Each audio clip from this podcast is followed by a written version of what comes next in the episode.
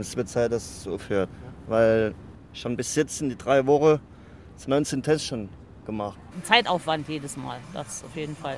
Schrecklich. Äh, wegen der Wartezeit, ja.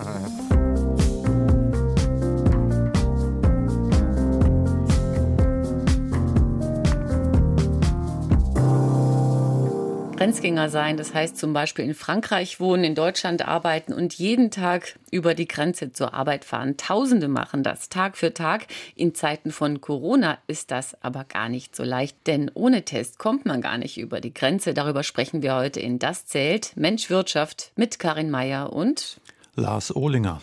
Lars, du bist selbst Grenzgänger, wohnst in der Nähe von Metz und arbeitest beim Saarländischen Rundfunk in Saarbrücken in der Wirtschaftsredaktion. Wie läuft das in normalen Zeiten? Also in normalen Zeiten ist es eigentlich so, dass ich vor allen Dingen mit dem Zug und dem Bus fahre. Das dauert eine Weile, um nicht zu sagen sogar zwei Stunden für eine Fahrt. Hin und zurück ist das also schon ein bisschen, wenn man da unterwegs ist. Aber man kann ja auch im Zug arbeiten.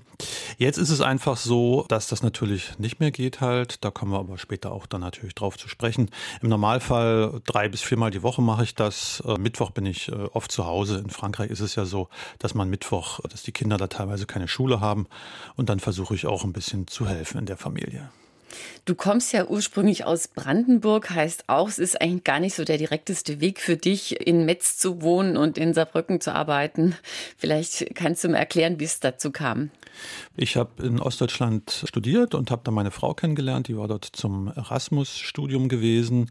Und äh, da sie dann in Lyon äh, war und ich in Ostdeutschland, beziehungsweise genauer gesagt in Leipzig äh, war, haben wir gesagt, die Mitte. Und die Mitte war dann quasi Saarbrücken. Und das hat dann auch klar, äh, gleich ganz gut mit der Arbeit geklappt. Meine Frau hat dann was gefunden, ich auch. Und so sind wir jetzt hier und eigentlich äh, auch ganz glücklich. Da war dann bloß noch die Frage gewesen, lebt man jetzt in Saarbrücken oder auf der französischen Seite.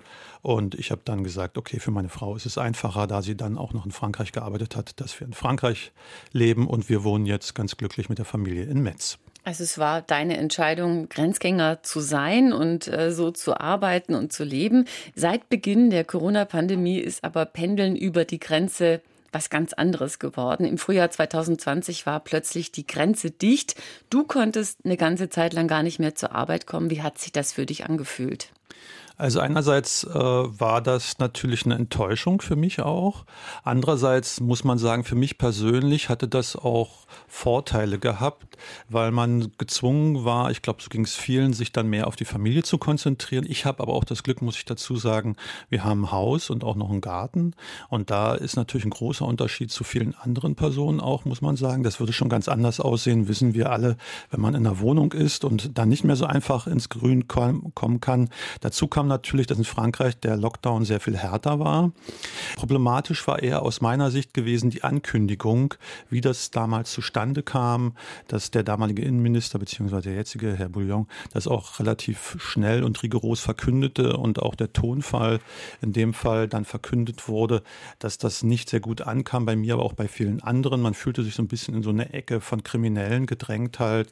Das sind die Kriminellen, die hier vielleicht irgendwelche bösen Viren rüberbringen. Und das hatte für viel Unmut gesorgt halt bei mir, aber auch bei vielen anderen Grenzgängern. Klaus Bouillon ist Innenminister im Saarland. Du warst damals nicht allein mit dieser Erfahrung, dass man ganz plötzlich nicht mehr in die Arbeit kommen konnte. Beispielsweise die Beschäftigten von Festo in St. Ingbert haben das erlebt.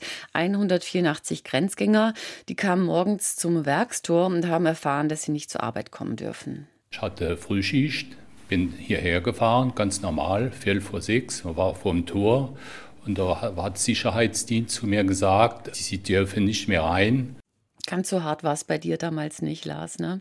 Nein, ich durfte schon noch rein. Man muss auch dazu sagen, man hat dann relativ schnell versucht, natürlich auch vom saarländischen Rundfunk Homeoffice zu organisieren.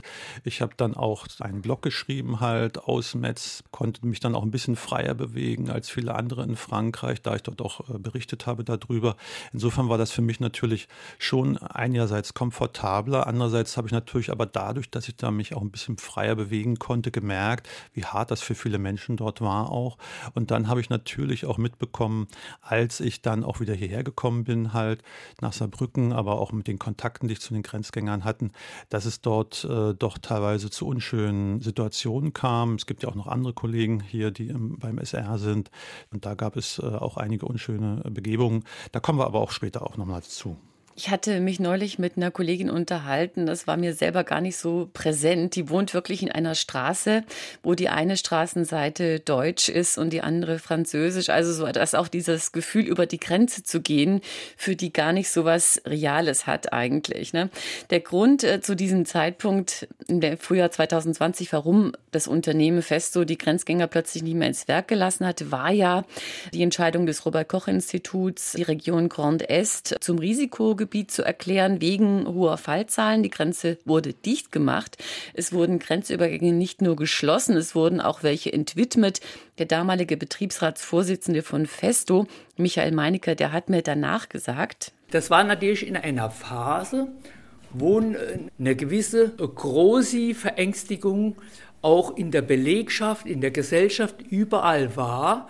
Und dann hört natürlich ein Mensch, der hier arbeitet wow, mein Kollege, der gestern noch neben mir gestanden hat, kommt aus einem Risikogebiet. Und dann macht sich natürlich im Kopf irgendetwas klicke die Klick, oh, bin ich vielleicht jetzt besonders gefährdet und so weiter.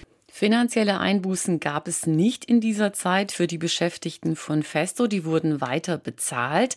Aber es hat wirklich Wochen gedauert, bis sie zurück zur Arbeit kommen konnten. Und Michael Meinecke, der hat mir dann im Sommer 2020 gesagt, er hat doch Sorge, dass das negative Auswirkungen hat auch auf das deutsch-französische Verhältnis.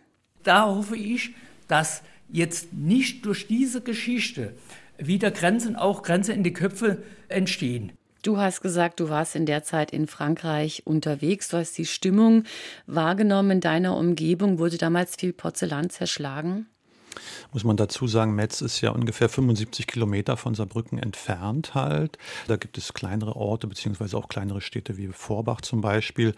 Da war die Stimmung, glaube ich, noch ein bisschen anders als in Metz. Metz ist ja eine größere Stadt halt und orientiert sich dann schon fast ein bisschen mehr nach Paris, will man mal so sagen.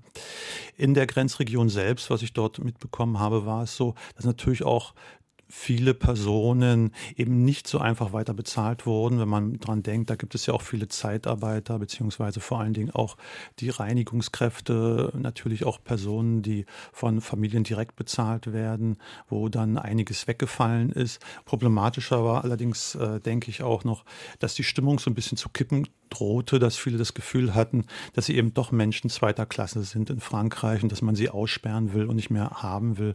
Und äh, es gab dann auch so unschöne äh, Begebenheiten, dass wenn Franzosen dann doch mit Ausnahmebescheinigung etc. dann rübergekommen sind, halt, dass dann Autos zerkratzt wurden, beziehungsweise dass es da auch zu Streits kam, hat mir auch ein Kollege selbst erklärt, der in Frankreich wohnte, obwohl er Deutscher ist. Und das war natürlich nicht sehr schön. Und Arsen Schmidt von der Grenzgängervereinigung, den hast du dazu befragt. Der hat sich dann so geäußert. Wenn ich weiß, ich wohne in Frauenberg, direkt Hauptkirche nebendran, das hätte sie mal gesehen, was voriges Jahr dort passiert ist. Die, das, die ganz kleine Brücke und die so barrikadiert, der beschrecklich ist. Hat nur der Strom noch gefehlt und noch der, der, der, der Wachturm und noch die, die Hunde. Also dass die ganz Freundschaft Deutschland-Frankreich beschädigt. Also es führt sich schon nach zerschlagenem Porzellan an. Hätte man das auch besser machen können eigentlich? In Frankreich ist man schnell sehr stark aufgeregt, halt, ist auch schnell erstmal verärgert, aber das relativiert sich dann äh, wieder nach einer Zeit auch relativ schnell wieder. Ich glaube, dass natürlich auch viele Personen auch in Frankreich Verständnis dafür hatten. Es war klar, es war eine Pandemie. Wir kennen das ja alle, man musste Barrieren einbauen. Da gab es ja auch viele Erklärungen dafür halt. Aber wenn man dann natürlich selbst betroffen ist, dann fehlt manchmal, glaube ich, einfach auch das Verständnis. Es war ja kein äh, rein deutsch-französisches Thema, sondern Grenzgänger an allen Grenzen haben das erlebt. Die wurden auch getestet. Aktuell sind die Fallzahlen viel höher als vor einem Jahr. Das könnte zumindest sagen, könnte man sagen, also da hat man schon jetzt eine andere Haltung, auch in der Politik von Grenzschließung will jetzt keiner mehr was wissen. Stattdessen wird eben getestet. Wie ist jetzt aus deiner Sicht die aktuelle Lage bzw. die Stimmung bei den Grenzgängern? Nun, seit äh, einigen Wochen beziehungsweise Monaten, seitdem das eingeführt wurde, da kam es auch immer wieder zu Demonstrationen, derzeit nicht an der Grenze, auf der französischen Seite, weil dort ja auch wieder ein härterer Lockdown äh, ausgerufen wurde und der auch besteht und die Leute ja nur einige Kilometer, zehn Kilometer eigentlich weg dürfen von ihrem Ort halt, es da auch Beschränkungen gibt, wohin man darf und so weiter. Und äh, deswegen gibt es diese Demos nicht. Aber als es diese Demos noch gab, da war schon die Stimmung recht eindeutig. Wir finden, das ist ungerecht wegen unserer deutschen Kolleginnen, die nicht den Test machen müssen. Wir Franzosen müssen den Test machen und die Deutschen nicht. Ich wohne 500 Meter von der Grenze. Ich muss mich zweimal testen lassen, um meinen Sohn abzuholen in Deutschland. Er muss sich auch zweimal testen lassen, für bei mir zum Umgang zu kommen.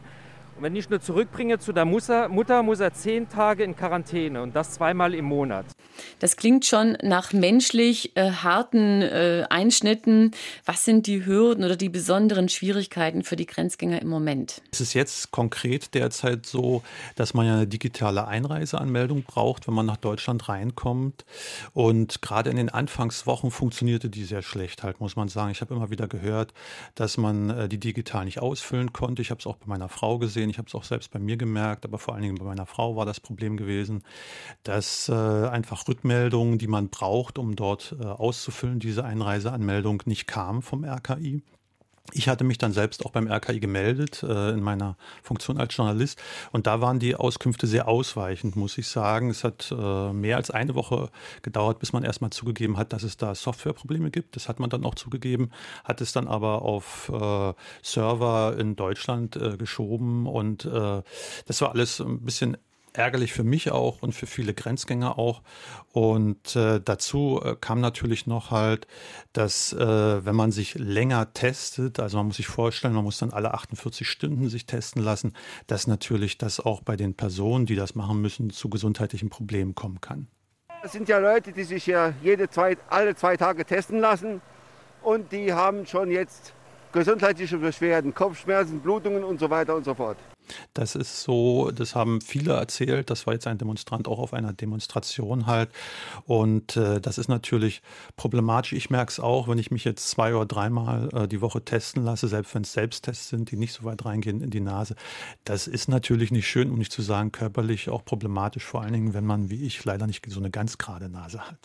Es gab ja am Anfang auch das Gefühl der Ungerechtigkeit, weil eben die Grenzgänger den Test gebraucht haben, die Beschäftigten äh, in Deutschland äh, in den Betrieben Betrieben aber nicht. Inzwischen ist diese Ungerechtigkeit ja eigentlich aus der Welt, weil äh, die Unternehmen müssen ja für ihre Mitarbeiter generell Tests anbieten. Läuft das jetzt besser?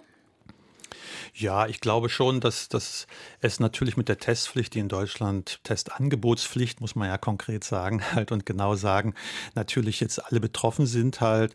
Da hat sich wahrscheinlich das Unverständnis, hoffe ich zumindest bei mir, auch ein bisschen gelegt halt. Allerdings muss man auch sagen, natürlich ist es so, dass es auch unterschiedlich ist. Es hängt auch immer vom Betrieb und Unternehmen, von Unternehmen ab halt. Es gibt einige zum Beispiel, die das sehr gut machen. Ich habe ja vor kurzem Manfred Gersheimer getroffen, der ist Betriebsratsvorsitzender von Michelin in Homburg. Das gilt so im Saarland als das französischste Unternehmen, weil knapp die Hälfte der Mitarbeiter sind Grenzgänger. Manfred Gersheimer selber auch. Und er hat äh, mir das eigentlich so ein bisschen als Erfolgsgeschichte geschildert. Unsere ganze Grenzpendler, ob es jetzt Deutsche, wo in Frankreich wohnen oder französische Kollegen, wäre alle, alle zweite Tag bei uns im Werk getestet. Somit, und das auch in der Arbeitszeit, somit haben die Kolleginnen und Kollegen auch die Möglichkeit, hier ist zu machen, brauchen sie nicht nochmal ein Testzentrum oder sonst was suchen. Es geht ganz super. Mhm. Es wird organisiert und alles finanziert von Michelin. Also das Saarland ist traditionell eine Region mit vielen Grenzgängern. Etwa 15.000 kommen täglich aus Lothringen zur Arbeit. Die Zahl ist rückläufig. Äh, warum eigentlich? Da gibt es mehrere Gründe. Zum einen natürlich äh, wurden in den letzten Jahren auch einige von diesen großen Unternehmen, zum Beispiel Herbert Guss, das waren Gusswerke, die haben äh, Motorenblöcke äh, hergestellt, halt, die wurden ähm, geschlossen. Gab es auch noch andere Unternehmen wie Ford zum Beispiel, die haben auch viele Mitarbeiter entlassen und da traf es natürlich auch viele Grenzgänger, gerade in diesen traditionellen Strukturen, in diesen traditionellen Unternehmen. Zum anderen muss man natürlich dazu sagen, Luxemburg spielt hier eine große Rolle, was man gerne mal vergisst. Luxemburg ist quasi so, ein Zentrum geworden, europäischer Gerichtshof und so weiter und so fort halt, wo auch viel moderne äh, Geschichten und Unternehmen entstanden sind und sich ansiedeln, angesiedelt haben. Da ist auch ein europäisches Flair sehr stark halt halt, das weiß ich selbst äh, von Freunden, die dort arbeiten, dass die sagen, Mann, toll, super. Man spricht dort Englisch, Deutsch, Französisch und man kommt gut miteinander aus. Da sind verschiedenste Menschen aus verschiedenen Kulturen, Regionen. Das macht richtig Spaß halt.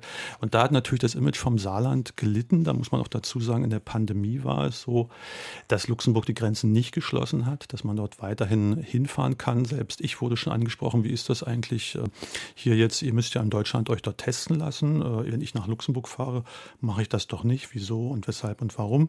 Und das hat natürlich einfach dazu geführt, dass Luxemburg so ein Magnet wurde, auch gerade für Franzosen. Und das sind äh, eine starke beziehungsweise mehrere Erklärungen dafür, dass das Saarland einfach gelitten hat, auch mit Grenzpendlern. Was für eine Auswirkung auf das deutsch-französische Verhältnis könnte diese Pandemie haben?